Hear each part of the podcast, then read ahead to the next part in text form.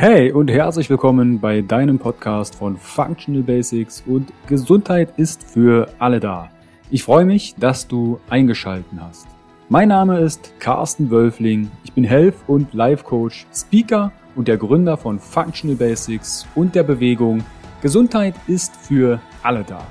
Functional Basics vereint dir die besten und effizientesten Werkzeuge, erprobte Schritte und authentische Experten aus verschiedenen Fach- und Lebensbereichen – sodass du deine Ziele nachhaltig erfolgreich erreichst und das Leben erlebst, was du dir wünschst. Erhalte die richtigen Tools und Impulse und kreiere gemeinsam, entspannt und flexibel Schritt für Schritt deine Basis für mehr natürliche Gesundheit, Entfaltung deiner Persönlichkeit, mehr Bewusstsein und Lebensfülle. Functional Basics ist quasi dein Fundament, um richtig gesund glücklich alt zu werden. Weitere exklusive Informationen zur Folge findest du in den Show Notes und auf meiner Homepage www.functional-basics.de. Teile den Podcast im Social Media. Warum? Gesundheit ist für alle da. Ich wünsche dir viel Spaß bei dieser Folge. Dein Carsten. Herzlich willkommen wieder beim Interview von Functional Basics und deiner Bewegung. Gesundheit ist für alle da. Ich freue mich, dass du wieder eingeschaltet hast. Und falls du das allererste Mal hier reinhörst, fühle dich herzlich willkommen. Heute dreht sich um das Thema radikale Akzeptanz. Erkenne deine Abhängigkeit und erlange die Macht über dein Leben zurück. Und dazu habe ich mir die Mentorin für emotionale Transformation und Gründerin von Anja Soul, Anja Behrens, eingeladen. Grüß dich, Anja. Hallo. Das Thema radikale Akzeptanz und Abhängigkeiten hat doch den einen oder anderen in der Instagram-Story, wenn ich Umfragen ja immer mache zu meinen Interviewgästen, schon das eine oder andere getriggert und es sind ein paar Fragen eingetrudelt. Bevor wir auf das Thema zu sprechen kommen, stell dich doch der Community einmal ein bisschen genauer vor. Wie bist du zu den ganzen Themen radikale Akzeptanz, Emotionalität gekommen? Was hat, was hat dich dazu bewogen, dich in diesem Thema selbstständig zu machen und da den Menschen weiterzuhelfen?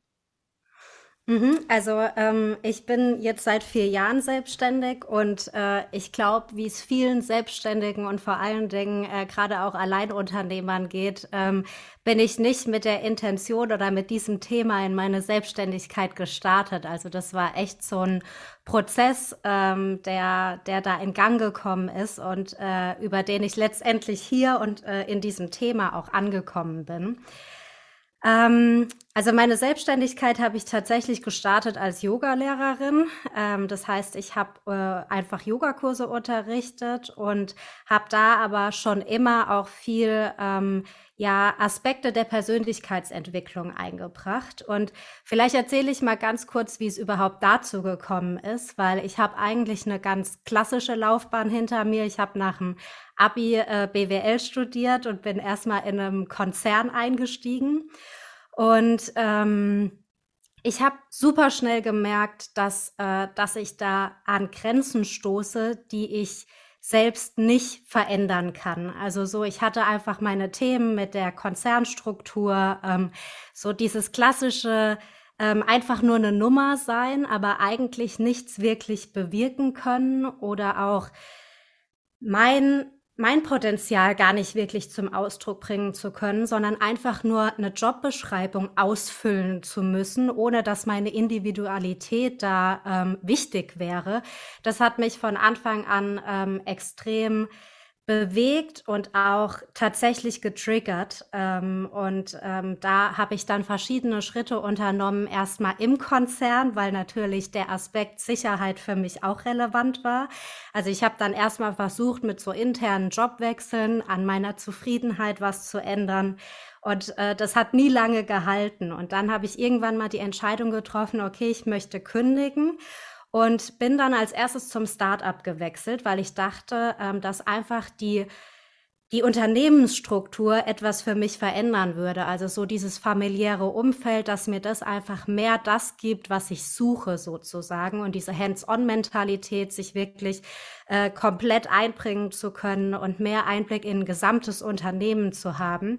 Aber auch da hat sich ziemlich schnell gezeigt, nee, daran liegt's nicht. Ähm, es war tatsächlich ähm, die Thematik. Und was parallel emotional bei mir passiert ist, ist, ähm, dass mich dieses ganze Erleben und auch ähm, vieles drumrum, so in meinem privaten Umfeld, Partnerschaften und so weiter und so fort, ähm, emotional so stark herausgefordert haben, dass ich am Ende ähm, eine Depression hatte. Ähm, und auch, ähm, also ich habe parallel zum, äh, zur Arbeit noch ein Masterstudium gemacht und war dann so genau zur Zeit der Masterthesis in dieser Depression und habe das alles irgendwie gerade so gemanagt bekommen und ähm, war dann aber wirklich am Ende. Also so kann ich es eigentlich sagen. Also es, es war wirklich so, dass rückblickend meine Story dazu geführt hat, dass ich überhaupt mit dieser Thematik konfrontiert wurde. Und ähm, in Therapie, die ich dann auch gemacht habe, ähm, kam einfach ganz klar raus, dass ich nie gelernt hatte, Emotionen zu regulieren und die einzige Emotion, die mir nahe lag, war Wut. Also alles, äh, alles, was mich getriggert hat, alles, was hochkam, hat sich irgendwie als Wut ausgedrückt. Mehr war da nicht. Ich konnte nicht richtig Trauer fühlen. Ich äh, konnte auch nicht richtig in die Freude gehen. Das war wirklich, also das einzige Gefühl, dass ich, äh, mit dem ich vertraut war, war Wut. Und ähm, über die Therapie ähm, kam ich dann mit diesem Konzept radikale Akzeptanz tatsächlich in Kontakt. Also das ist äh, ein Konzept, das ich wirklich im, im Therapiekontext auch kennengelernt habe. Ähm, das ist nicht einfach nur Wording, ähm, zwei zusammengesetzte Worte sozusagen, sondern das ist tatsächlich ein Konzept. Ähm, unter dem Begriff Akzeptanz können wir uns ja alle irgendwie was vorstellen, annehmen dessen, was, was gerade ist, ähm, egal wie es ist. Aber radikale Akzeptanz geht da noch ein Stückchen weiter. Ähm, wir lassen da das Verursacherprinzip hinter uns sozusagen. Also wir fragen nicht, wie wurde die Situation ausgelöst? Und wir lassen dieses, diese Schuldfrage damit hinter uns. Wer ist jetzt schuld daran, dass diese Situation entstanden ist? Das heißt, ich suche die Verantwortung nicht mehr im Außen, sondern ich werde mir bewusst, dass die Macht bei mir selbst liegt, weil ich in Eigenverantwortung gehen kann, egal wie die Situation verursacht wurde. Genau, also so kam ich damit äh, in Berührung und auch im Unterrichten von Yoga und ich habe dann auch relativ schnell angefangen, mal ein Coaching zu geben, hat sich super schnell gezeigt, dass genau da oft der Widerstand der Menschen liegt, nämlich in dieser Eigenverantwortung zu gehen und zu sagen, ich beanspruche jetzt die Macht in meinem Leben, indem ich klare Entscheidungen für mich selbst treffe, die ähm, mir die Möglichkeit geben, einen Weg zu gehen, der mir entspricht. Und ich höre auf, ähm, diese Schuldfrage zu fokussieren, denn das hält mich einfach nur in diesem Leid. Und äh, das war eigentlich mein Weg, der, äh, der mich in diese Thematik geführt hat und der ähm, über die Jahre auch klar gemacht hat, ähm, dass eigentlich alles im Leben, alles, was uns zurückhält, irgendwie auch auf dieses Thema zurückzuführen ist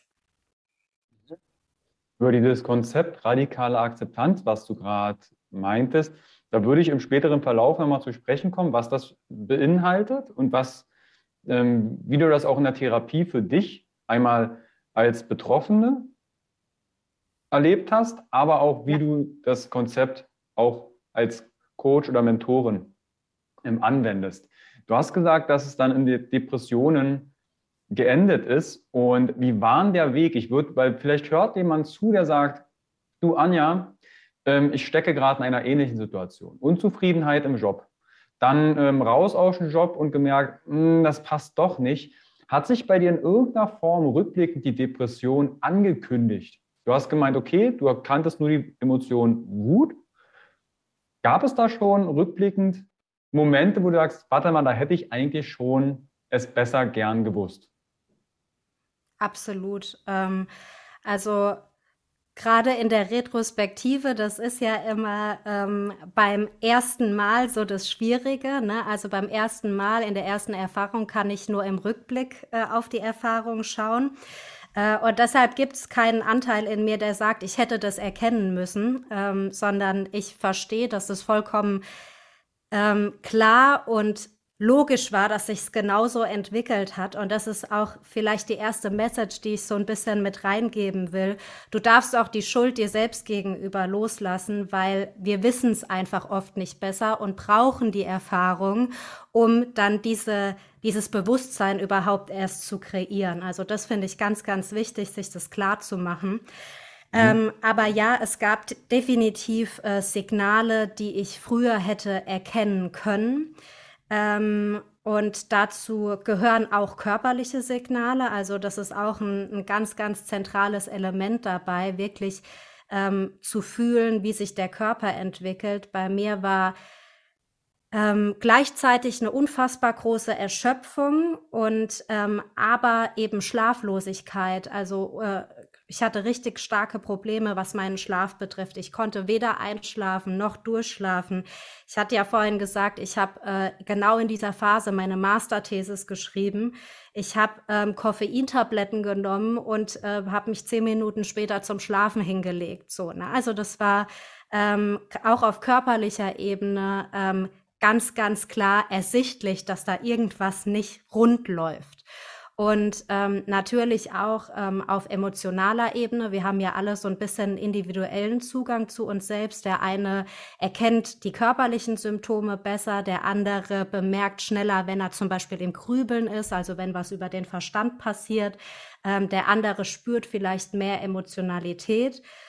Und ähm, bei mir war auf emotionaler Ebene einfach diese klassische Taubheit, die so mit, äh, mit Depression kommt, eigentlich gar nichts mehr fühlen. So, äh, da, da war so eine, so eine neutrale Schwingung, die sich aber nicht, ähm, nicht entspannt angefühlt hat, sondern es gab einfach keine Ausschläge mehr. Das war so, mich hat nichts mehr besonders bewegt, mich hat nichts mehr besonders in die Freude gebracht, mich hat aber auch nichts mehr ähm, so richtig äh, tief in, in Trauer oder Wut gebracht. Also ich, ich hatte so gar kein Gefühl zu vielen Dingen, auch die, die so im Außen passiert sind. Und das waren eigentlich so die zwei eindrücklichsten Erfahrungen, die rückblickend ähm, mir schon früher ein Signal darauf hätten geben können.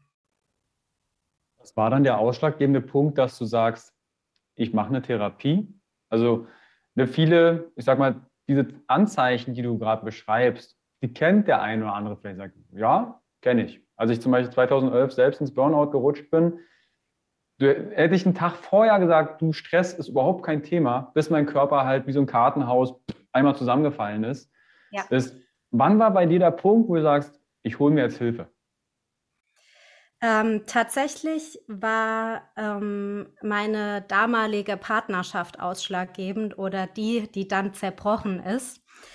Ähm, und das hat mich in so ein tiefes Leid gebracht, ähm, dass ich ähm, einfach an einen Punkt kam, an dem ich gespürt habe, ich will das so nicht mehr hinnehmen.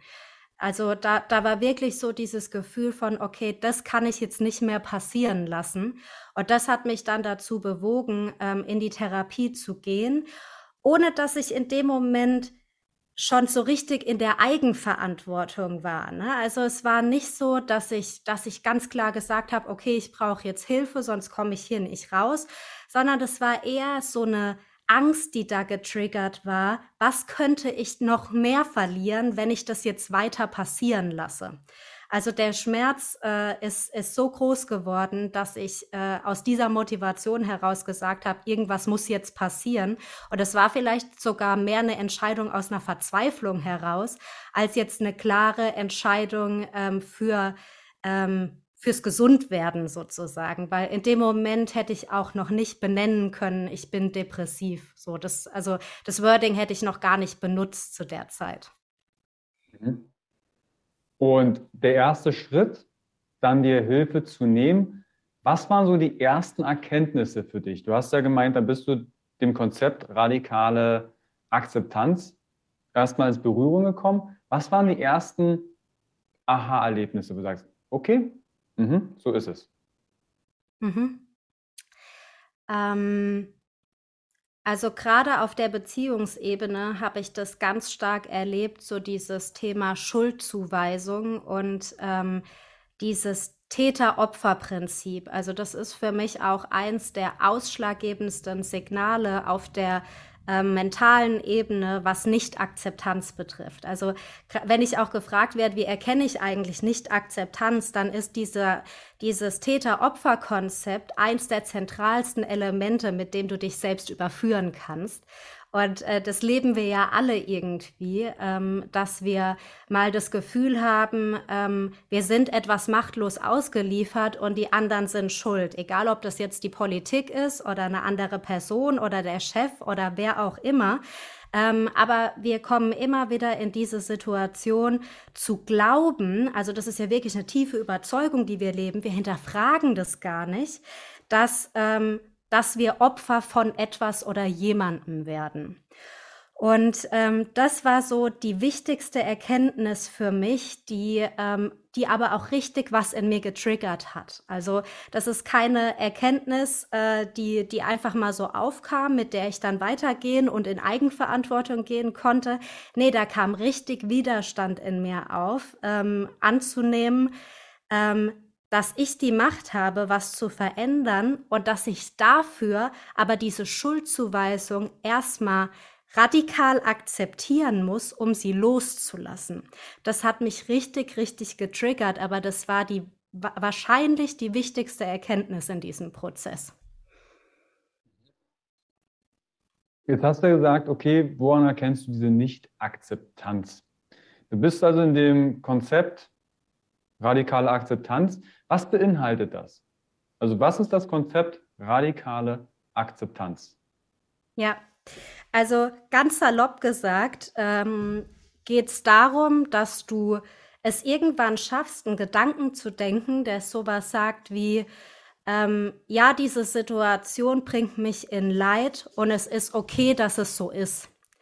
Ähm, und das ist jetzt ein Satz, den ich einfach aussprechen kann, aber es ist ein weiter Weg dahin, das wirklich zu glauben. Ähm, also da, dafür musst du ja schon in dieser Eigenverantwortung sein, sozusagen. Aber das ist der Kern dieses Konzepts. Und um dahin zu kommen, also das, das ist genau wie du einen Körper trainierst, ähm, ist es auch notwendig, diese Überzeugung oder dieses Konzept zu trainieren. Und zwar auf allen Ebenen des Seins. Also ja, wir können mit, äh, mit sowas wie Glaubenssätzen oder Affirmationen arbeiten, also zum Beispiel mit so einem Satz, den ich gerade genannt habe. Ähm, aber wir müssen auch den Körper mitnehmen und wir müssen auch das Fühlen mitnehmen. Ähm, denn gerade das, was ich auch beschrieben habe, dieses Triggern, was, äh, was auch bei mir passiert ist, das löst ja Widerstand aus. Also da kommt, äh, da kommt so eine Ablehnung. Ich bringe mich selbst in auch eine Situation der Ohnmacht, der Machtlosigkeit. Ich rede mir in diesem Täter-Opfer-Konzept ja noch ein, dass ich nichts tun kann, dass ich, äh, dass ich Opfer von etwas geworden bin. Und auch diese Emotionen mitzuleben und die erstmal zu durchleben, ähm, das ist ein ganz, ganz wichtiger Schritt, um überhaupt irgendwann da zu sein, dieses Konzept, diesen, diese Affirmation auch glauben zu können. Also eigentlich ist diese Affirmation, dieser Satz, ähm, und es ist so oder ich nehme es so an, wie es ist, das ist eigentlich das Resultat aus der Arbeit, die du vorher gemacht hast, nämlich zulassen dessen, was da ist. Mhm. Das klingt jetzt so ein bisschen, es gibt ja verschiedene Konzepte, gerade auch das Thema Glaubenssätze, was du meintest. Manchmal assoziiert man, wenn ich Glaubenssätze auflöse, dann habe ich so eine Leck mich am Arsch-Stimmung. Dann ist es mir halt egal. Ne, du bist schuld, okay, ich akzeptiere das jetzt, dann ist es so. Ja. Dieser Weg dahin, gibt es da bestimmte Herangehensweisen, Fragestellungen, die dieses Konzept beinhaltet, was vielleicht direkt jemand, der zuhört und den es betrifft, sich, ich sag mal, ansatzweise stellen kann? Mhm. Ähm, also du kannst dir zum Beispiel die Frage stellen, welche Situation oder auch welche Begegnung mit Menschen ähm, bringen dich immer wieder in Widerstand. Und Widerstand erkennst du, ähm, indem zum Beispiel Wut aufkommt, indem du äh, immer den Impuls hast, ja, aber zu sagen oder auch nur zu denken.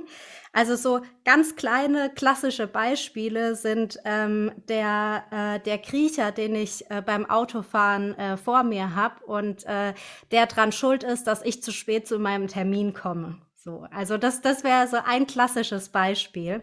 Und du kannst dir wirklich die Frage stellen, welche wiederkehrenden Situationen erlebe ich, die mich immer wieder in Widerstand bringen. Ähm, weil das einfach sehr, sehr individuelle Themen sind auch. Also, und dieses, dieses Wiederkehrende ist eigentlich dein Signal, dass da Widerstand von deiner Seite ist. Also, dass äh, nicht, wenn dir eine Situation begegnet, die du mal nicht gleich annehmen kannst, dann ist es kein Problem. Dann äh, kannst du das vielleicht reflektieren und es wird sich dann verändern. Aber dieses Wiederkehrende, das gibt dir ein Signal darauf, dass da wirklich ein, ein tiefer liegender Widerstand ist, sozusagen. Wie gehe ich dann zum Beispiel, das ist zum Beispiel eine Frage aus der Community gewesen, wenn da Emotionen auftauchen, die ich aber zum einen gar nicht fühlen möchte, Ne, warte mal, das, ich sag mal, übermannt mich gerade oder es wird gerade zu viel. Ähm, hast du da vielleicht einen Impuls, wie ich mit sowas umgehen kann? Oder eine andere Seite wäre ja, was ist denn, wenn ich die Emotion gar nicht deuten kann? Jetzt taucht da was auf und ich, ich weiß gar nicht, was das ist. Ja. Ähm, ja, auf jeden Fall. Also vielleicht auch vorab. Ähm, ich habe auch schon ganz oft die Frage oder auch so diesen Einwand gehört, ähm, ja, das klingt für mich irgendwie nach Resignation, so radikale Akzeptanz. Und äh, aber ist es nicht falsch, äh, einfach zu resignieren und Dinge einfach nur hinzunehmen, obwohl sie mir vielleicht schaden? Doch, das ist absolut falsch. Also Resignation und radikale Akzeptanz sind zwei völlig unterschiedliche Dinge.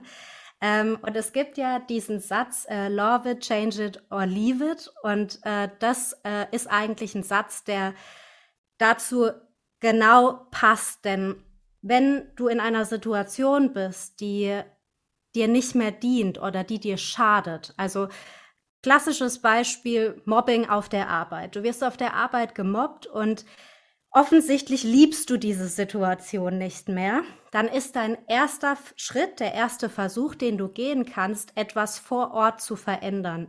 Du kannst äh, deinen Chef involvieren, du kannst äh, mit den Kollegen äh, interagieren, die das vielleicht auslösen, du kannst den Betriebsrat aktivieren, alle möglichen Dinge, die auf einer internen Ebene möglich sind. Und wenn dann aber das Resultat ist, dass dieses Mobbing nicht endet, warum auch immer, weil vielleicht jemand äh, nicht in seine Verantwortung geht, dich zu schützen, das kann ja passieren, das ist ja ein, ein realistisches Szenario, dann ist das, was dir bleibt, dieses Leave it, also verlasse die Situation. Und da liegt deine Macht, dass du am Ende immer die Möglichkeit hast, eine Entscheidung zu treffen, die dir dient. Und diese Entscheidung lehnen wir häufig ab oder wir möchten sie vermeiden, weil die, diese Entscheidung uns wiederum mit anderen Ängsten konfrontiert. Also zum Beispiel das Thema Sicherheit. Ja, das sagt sich so einfach. Ich kündige dann einfach den Job und suche mir was anderes, aber ich brauche vielleicht das Geld. Klar, da kommen andere Ängste hoch und die sind auch ernst zu nehmen, die sind wichtig. Aber das sind Probleme, die du lösen kannst und äh, nicht Probleme, die dich am Handeln hindern sollten. Also ähm, das, das mal so vielleicht vorweg. Dieses Thema Resignation und radikale Akzeptanz sind zwei völlig unterschiedliche Dinge. Ähm, und zu der Frage, wie gehe ich mit Emotionen um, die vielleicht ähm, ja impulsartig über mich kommen oder die auch über mich kommen, ohne dass ich einen Zusammenhang deuten kann. Ähm, das Wichtige bei Emotionalität ist, dass es Raum bekommen darf, ohne dass ich direkt agieren muss. Und das ist vielleicht äh, eine Sache, die wir nicht lernen oder die wenige von uns lernen, dass Emotionen auch da sein können, ohne dass ich direkt in Handlung gehen muss. Also ja, jede Emotion löst einen bestimmten Handlungsimpuls aus. Jede Emotion löst auch eine bestimmte Körperreaktion aus. Und je stärker die Emotion ist, je mehr habe ich den Drang, diesem Handlungsimpuls sofort nachzugeben. Ähm, also Emotionen sind ja dimensional. Ähm, jede Emotion existiert von ganz schwach bis extrem stark. Also Wut äh, gibt's in Form von vielleicht einer kleinen Irritation über etwas, was jemand gerade gesagt hat, was ich vielleicht nicht so teilen kann, aber bewegt mich jetzt auch nicht so sehr, dass ich da in Diskussion gehen muss. Oder wirklich bis zu rasender Wut, die, die dazu führt, dass ich äh, dass ich vielleicht sogar in Angriff gehe, also dass ich auch körperlich aktiv werde. Und dazwischen gibt's ja ganz viel sozusagen. Und egal in welcher Dimension eine Emotion auftritt, habe ich die Möglichkeit, sie erstmal da sein zu lassen, ohne handeln zu müssen. Aber es gibt eben eine kritische Schwelle, ähm, bei der mein Impulsverhalten greift und ich nicht mehr in der Lage bin, ähm, Emotionalität zu steuern. Das heißt, ähm, meine Chance zu handeln liegt, liegt da, diese kritische Schwelle zu erkennen und frühzeitig zu sagen, jetzt muss ich mich regulieren, jetzt will ich mich regulieren. Ähm, und das kannst du über ganz einfache Dinge tun. Das Einfachste und das Erste, was ich immer mitgebe, ist der Atem, weil atmen müssen wir immer und atmen können wir in jeder Situation, ohne dass es auch jemandem auffällt. Also auch wenn ich im Meeting mit meinem Chef sitze und äh, mir gerade die Halsschlagader schwillt, äh, dann kann ich äh, eine kleine Atemübung machen und das hilft mir schon, mich körperlich so zu regulieren, dass ich nicht in dieses Impulsverhalten gehen muss. Und gerade auch dann, wenn eine Emotion aufkommt, die ich nicht klar zuordnen kann, die ich nicht klar deuten kann, ist dieser, ähm, dieser Moment der Stille, der Ruhe so enorm wichtig, weil ich nur dann überhaupt in Reflexion gehen kann. Und ja, es gibt Momente, in denen werde ich nicht gleich rausfinden, was ist mein Problem oder was ist der Trigger, was ist die Ursache davon.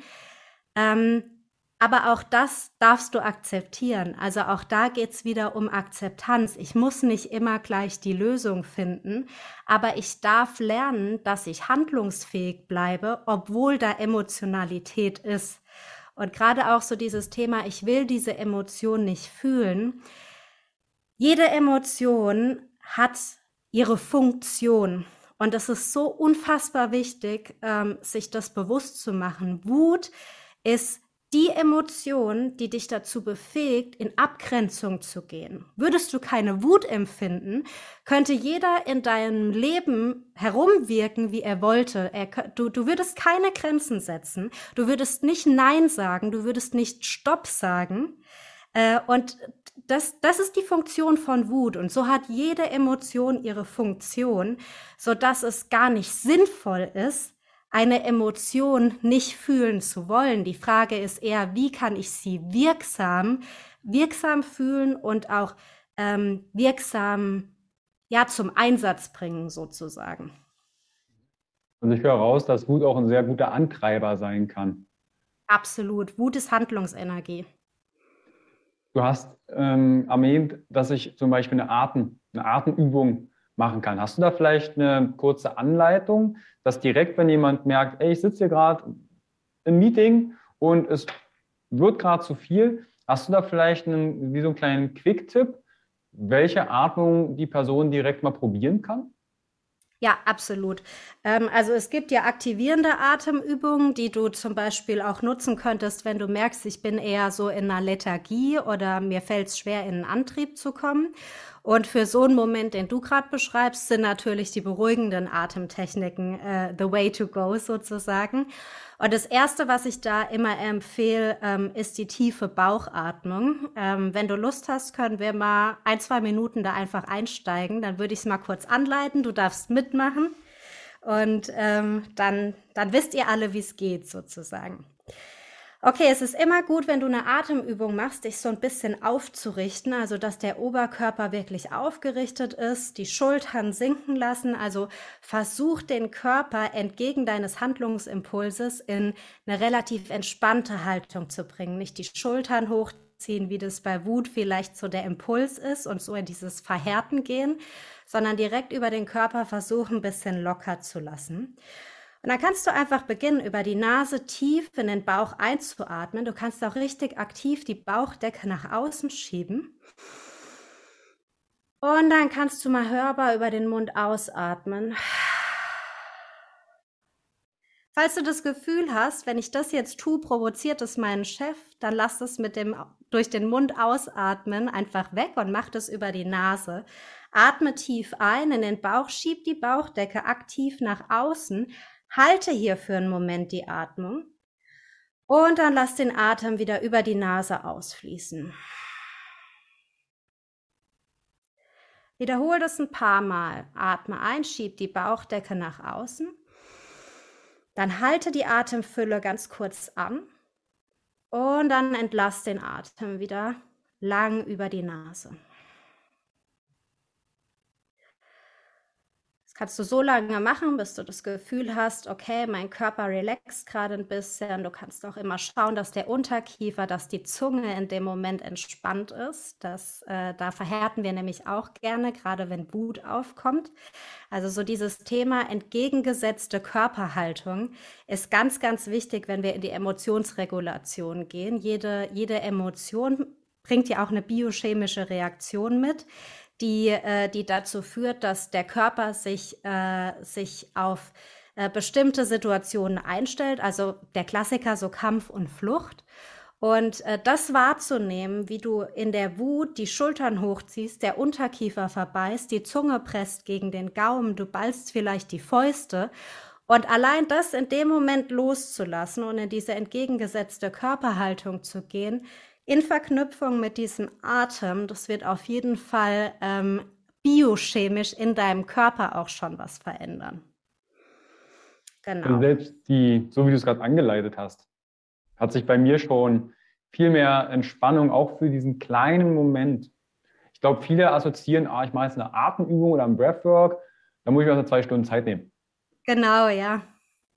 Es können fünf Atemzüge sein, auch für das Beispiel, was du vorhin meintest, du stehst irgendwo an der Ampel oder jemand vor dem Auto ist zu langsam in deiner Welt, mal durchzuatmen und zu gucken, was passiert genau. denn da mit deinem, mit deiner Biochemie und mit deinem ganzen Organismus.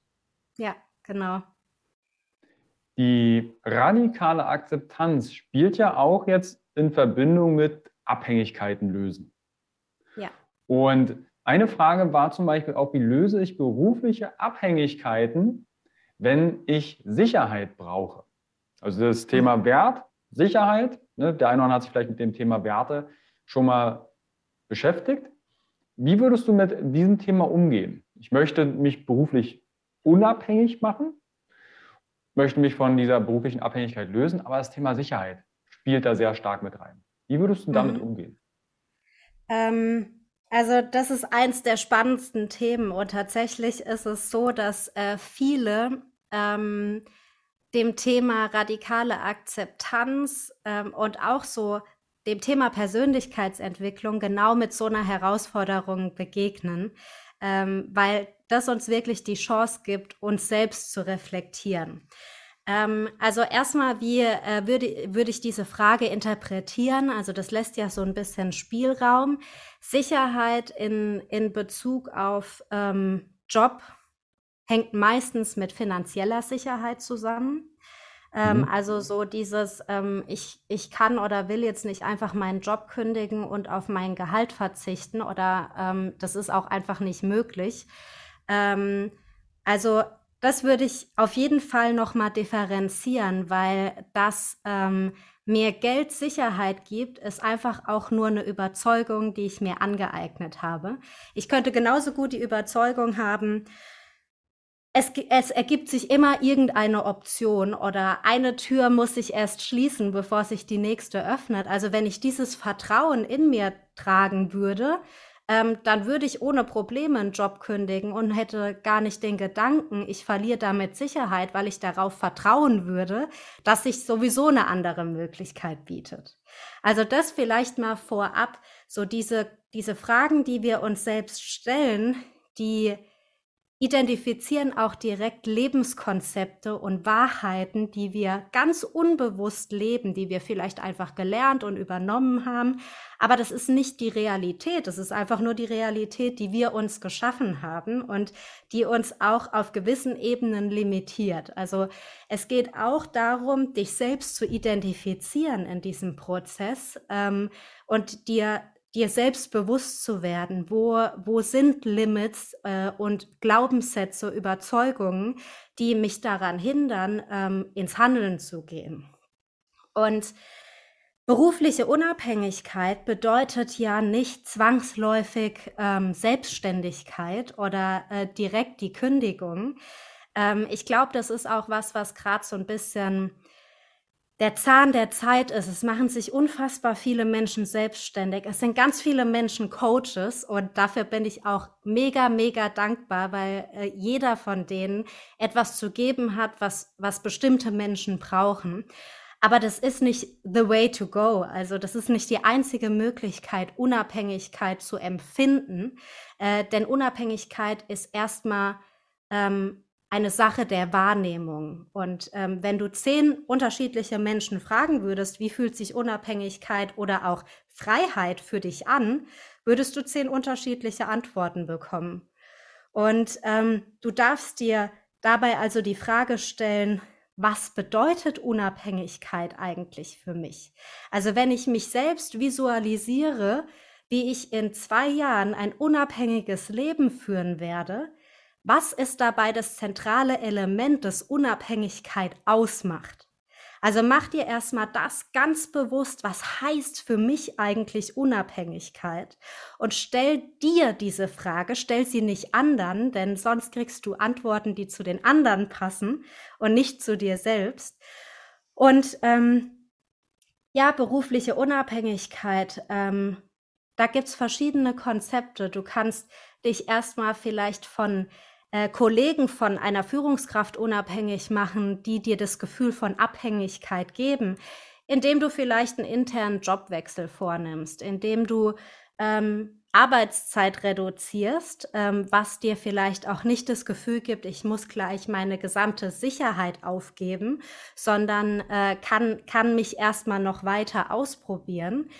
Ähm, aber ich glaube, die wichtigste Arbeit machst du mit dir selbst. Also wirklich dieses Verstehen, was bedeutet Unabhängigkeit für mich? Also wie müsste mein Leben aussehen, dass ich mich unabhängig fühlen würde? Weil Oft sind damit auch Illusionen verbunden. Also so dieses, ähm, da kann ich auch aus Erfahrung sprechen.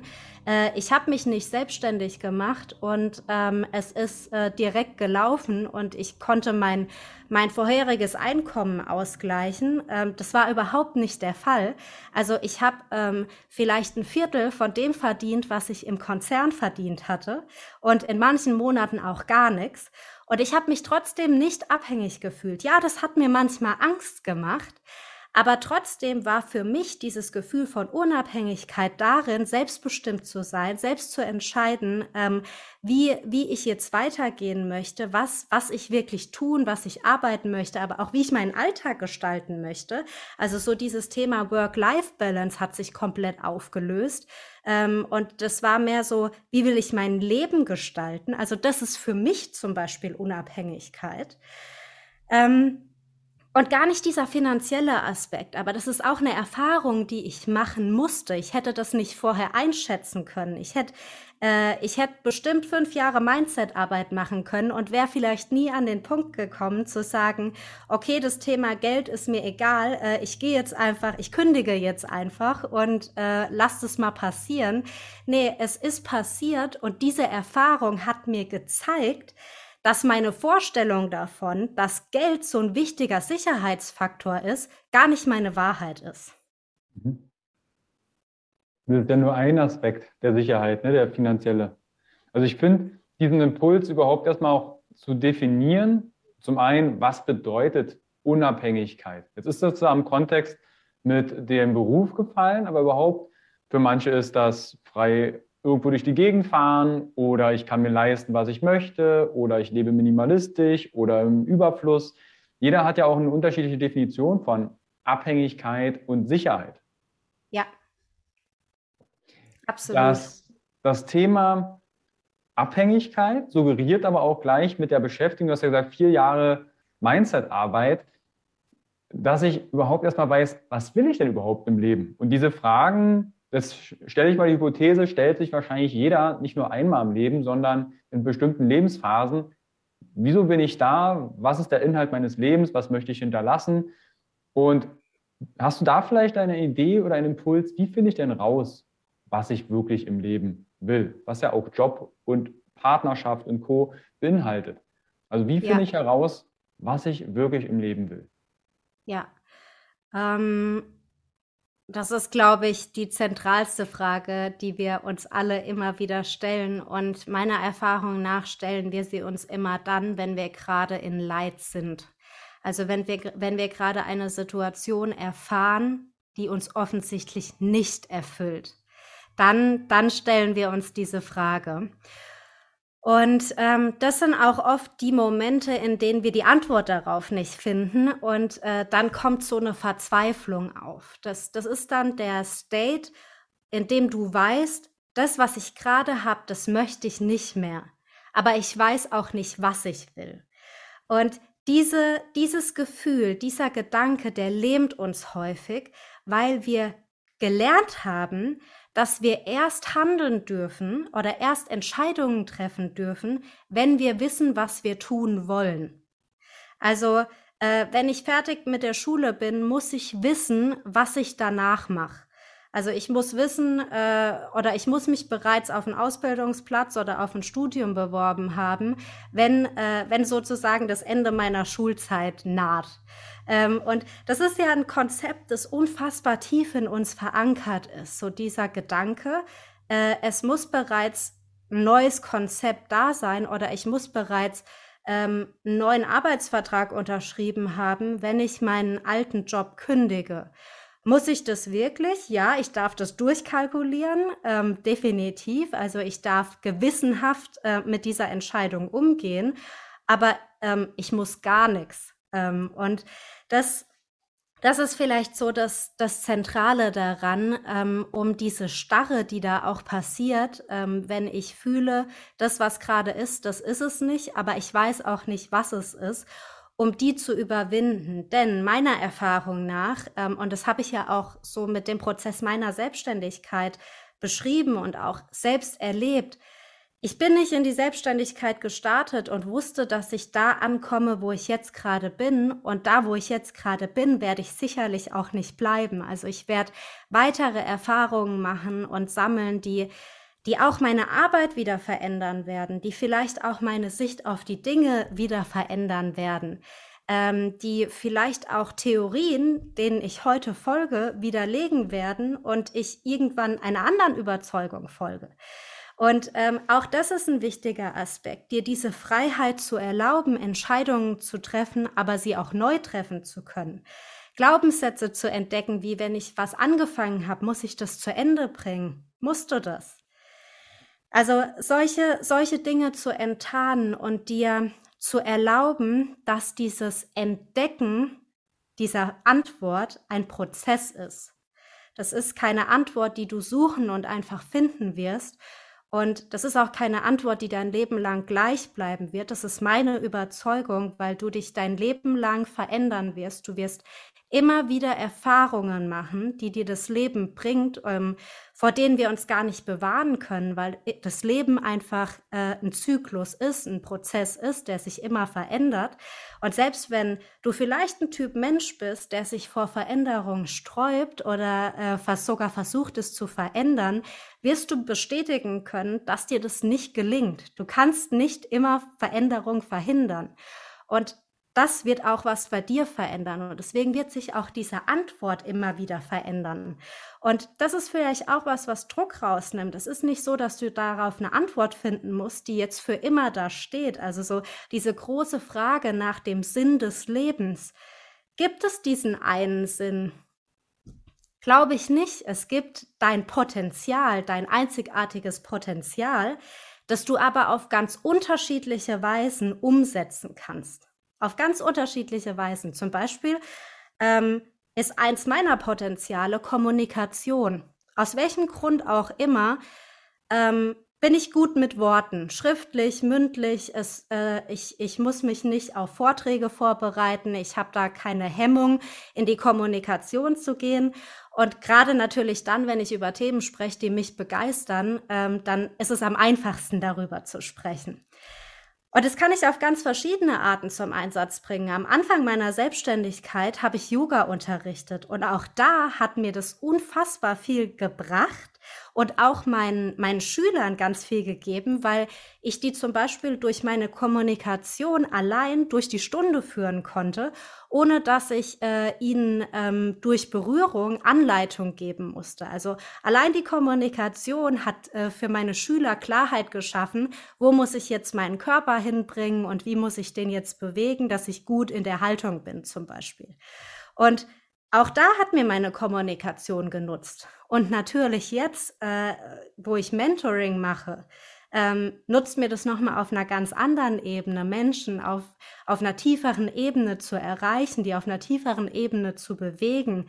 Ähm, und das ist nicht dasselbe, aber im Kern ist es mein Potenzial, das dazu führt, dass, dass ich ähm, eine Situation, die ich selbst kreiert habe, ähm, für mich nutzen kann oder die, die für mich dass sie für mich sinnvoll wird. Also vielleicht ist es mehr die Frage nach deinem Potenzial und wie du das zum Einsatz bringen kannst, als die Frage danach, was will ich wirklich im Leben? Mhm. Das ist ein schöner Impuls, weil ich glaube, dieser Sinn im Leben, das kann auch Druck machen. Ich muss Absolut. jetzt wissen, was mein Sinn des Lebens ist. Und dann suchen, dann lesen die Leute äh, Big Five of Life und äh, verzweifeln an den fünf Fragen aber dieses Thema, was ist eigentlich dein Potenzial? Was sind deine Stärken? Was kannst du nach außen tragen? Ne, solche Dinge, ne, Stärken, wonach loben mich die Menschen? Was kann ich mir schnell beibringen? Was kann ich gern zeigen? Dass du dich damit oder dass wir uns damit beschäftigen. Mhm. Ganz genau, ja. Bevor wir auf das Mentoring an, äh, zu sprechen kommen, was du anbietest, hätte ich gerne noch die Frage, wenn du ein Schulfach benennen könntest oder kreieren könntest für die nächsten Generationen, was wären die Inhalte und wie würdest du das Schulfach nennen? Mhm. Vielleicht fange ich mal mit den Inhalten an und dann äh, kommt vielleicht das Wording. Mhm.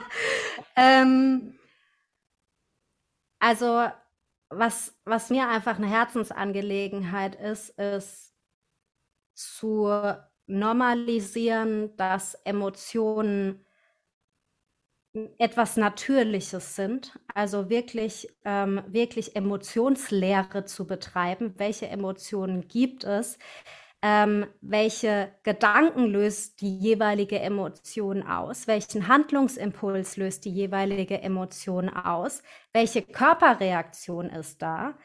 Und ähm, auch wirklich zu vermitteln, wie ich wirksam mit Emotionen umgehen kann und auch, äh, wie kann ich eine Emotion meines Gegenübers annehmen und akzeptieren, ohne dass ich irritiert davon bin. Also auch so wirklich diese emotionale Interaktion auf Beziehungsebene. Ähm, das ist etwas, was, was ich sehr vermisse in unserer Gesellschaft, auch in unserem Schulsystem, was äh, uns im Erwachsenenleben dann häufig Probleme macht und ähm, was dann so Themen aufbringt wie das innere Kind oder dass wir in unserem Erwachsenen-Dasein dann mit dem inneren Kind arbeiten müssen, weil genau da ähm, dieses, ähm, ja, dieser Mangel eigentlich entstanden ist, den wir dann als Erwachsene irgendwie nachnähern müssen. Und genau da schon frühzeitig einzusteigen und Emotionen einfach zu normalisieren und ähm, zu vermitteln, wie du wirksam damit umgehen kannst und warum Emotionen auch so wichtig sind. Also das, das wäre für mich eigentlich der Kern ähm, dieser Sache und auch viel, viel stärker so dieses, ähm, diese Selbstregulation auf der Beziehungsebene zuzulassen. Also raus aus diesem ähm, autoritären System, der, der oben sitzt, der Lehrer sagt, was äh, richtig und falsch ist oder was angemessen ist und was nicht, sondern vielmehr dahin zu kommen, wieder eine Selbstregulation geschehen zu lassen, indem zwei Menschen, die auf der Beziehungsebene interagieren, die emotional miteinander interagieren, sich gemeinsam zu einer Lösung entwickeln, in diesem in dieser Motivation Verbindung zu kreieren und raus aus dieser Trennung, weil mein Gefühl ist, dass dieses ähm, autoritäre Überstülpen von Konzepten einfach nur Trennung ähm, ähm, produziert, auch Abtrennung von sich selbst. Ähm, und ähm, ich, ich würde mir wünschen, dass da viel mehr eine Selbstregulation passieren darf, sozusagen. Genau, wie würde ich das Schulfach benennen? Interessante Frage.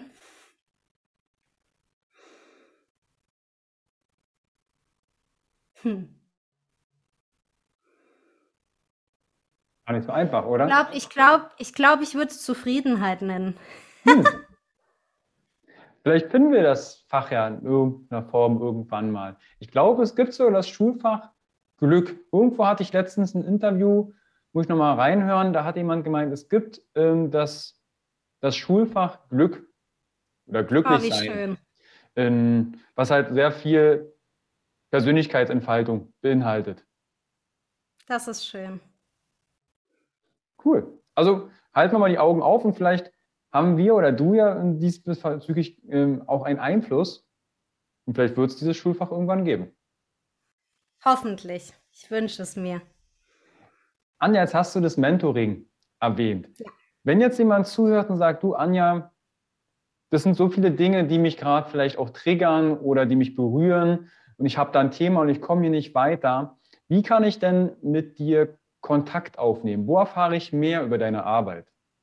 Mhm, ähm, also natürlich auf meiner Website ähm, anjasoul.de kannst du vorbeischauen, ähm, auf Social Media. Aber das ähm, Allerwichtigste, weil die Themen wirklich so individuell sind, ist, dass wir äh, dann miteinander in Kommunikation gehen. Also dass wir einfach mal einen Call zusammen machen und äh, ich ein bisschen ein Gefühl dafür kriege, wo stehst du gerade, was ist eigentlich dein Bedürfnis oder auch dein Problem, wo möchtest du hin? Ähm, und dann schauen wir wirklich individuell, was für dich ähm, der beste Weg ist. Ähm, und das ist unterschiedlich, aber es gibt ähm, also eigentlich drei, ähm, drei Module oder drei Säulen, mit denen ich immer arbeite. Und der erste Schritt ist ähm, Akzeptanz. Also der erste Schritt ist wirklich Annehmen dessen, was gerade ist. Und das ist der Schritt, den wir häufig am allerliebsten überspringen wollen. Wir wollen gerne schon direkt in die Transformation, in die Veränderung gehen.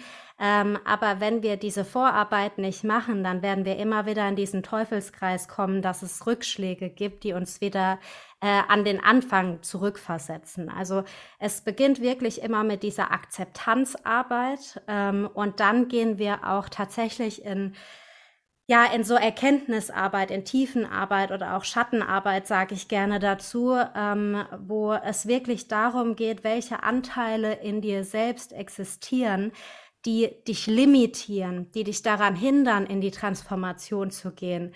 Und äh, da erarbeiten wir ganz klar, wie kann ich das loslassen? Also wie identifiziere ich das zum einen, aber wie kann ich das auch loslassen?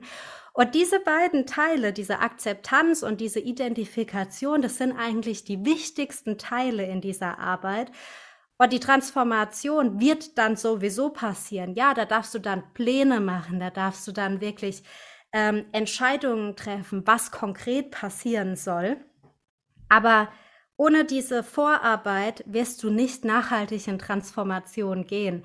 Und das ist was, was so in unseren Köpfen drin ist. So, ich will was verändern, also muss ich jetzt entscheiden, was ich verändern will und dann muss ich das einfach machen. Du wirst es nicht einfach machen, wenn du nicht vorher den Step der Akzeptanz und der Identifikation und des Loslassens gegangen bist. Und deswegen arbeite ich immer mit diesen drei Modulen, die ähm, unterschiedlich ähm, ausgeprägt sein können, je nachdem, was du für ein Thema mitbringst. Das verlinke ich euch natürlich alles, also Website, aber auch Social Media zum Beispiel, wo ihr Anja ihre Arbeit mehr kennenlernen könnt. Verlinke ich euch alles in die Show Notes. Und wenn ihr zum Beispiel einen Call mit Anja macht, bestellt liebe Grüße von Carsten, weil dann kann sie dir auch zurückverfolgen, ah, da war was mit dem Interview. Das macht es immer noch äh, transparenter. Ja, super.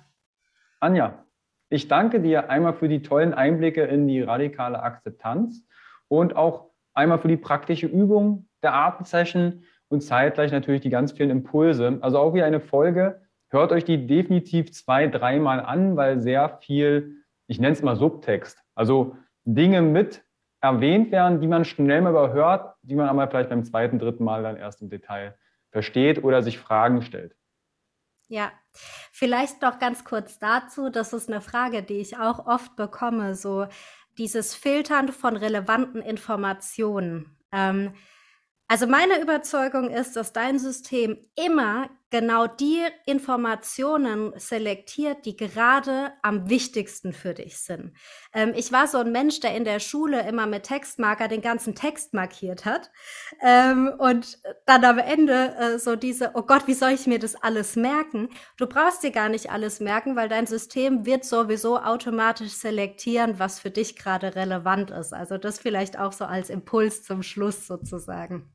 Mhm. Cool, das nehmen wir mal als Schlusswort. Anja, ich danke dir vielmals für deine Zeit, für deine Arbeit und an diejenigen, die gerade noch zuhören, nehmt gerne mit Anja Kontakt auf, schaut euch die Show Shownotes an und dann hören wir uns bald wieder. Anja, ja. ich danke dir vielmals und bis bald. Danke dir, Carsten. Schön, dass ich hier sein durfte. Gerne. Und äh, wenn jetzt jemand sagt, hey, wir wollen da mehr erfahren, gebt uns gerne ein Zeichen. Das heißt nicht, dass das die letzte Folge gewesen ist mit Anja. Genau. Also von daher gerne Rückmeldung. Ihr wisst es, abonnieren, kommentieren, alles bei Social Media und gerne auch dann bei es, iTunes und Spotify bewerten, wenn euch die Folge gefallen hat oder die anderen davor und danach. Anja, ich wünsche uns einen wunderschönen Tag. Ciao. Genau, tschüssi.